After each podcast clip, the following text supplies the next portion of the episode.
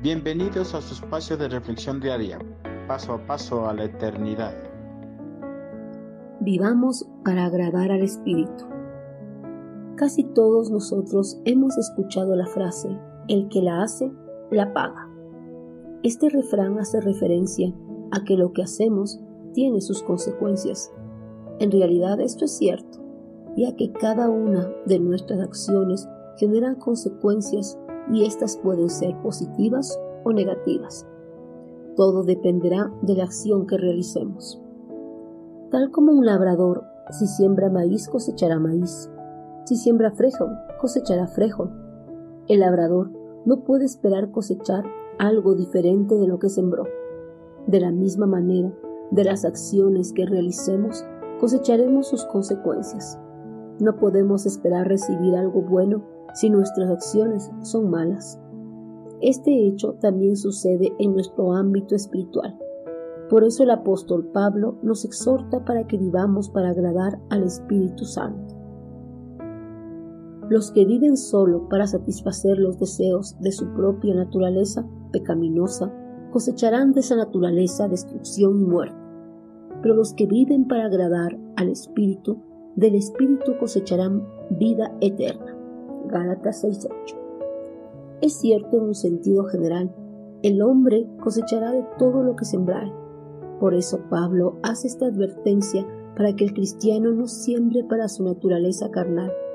Sembrar para la carne significa vivir bajo los deseos corruptos de la carne como son la inmoralidad, mentira, odio, ambición, avaricia, envidia, borracheras, palabras ociosas, placeres banales y cosas semejantes.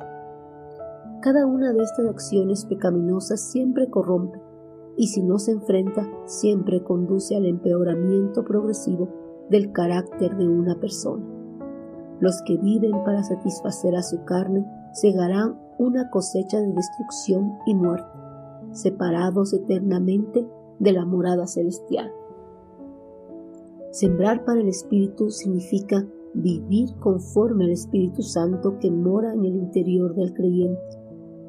El anhelo del Espíritu Santo es que los hijos de Dios vivan en completa obediencia a la palabra de Dios, poniendo en práctica cada una de las enseñanzas que allí se encuentran descritas. Los que siembran para el Espíritu cosecharán el gozo de vida eterna aquí y ahora, de una forma en que otros cristianos no lo conocen. Luego también cosecharán las recompensas que acompañan a la fidelidad cuando lleguen a su hogar celestial.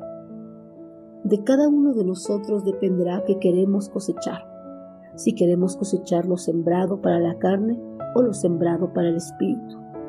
Si a pesar de que nosotros hayamos aceptado a Cristo, seguimos viviendo complaciendo a nuestra carne, es más seguro que cosecharemos nuestra destrucción.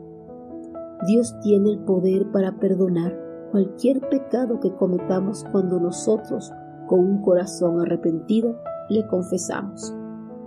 Él nos justifica y borra toda culpabilidad de nuestro ser, pero también es verdad que ni siquiera Él puede borrar las consecuencias del pecado.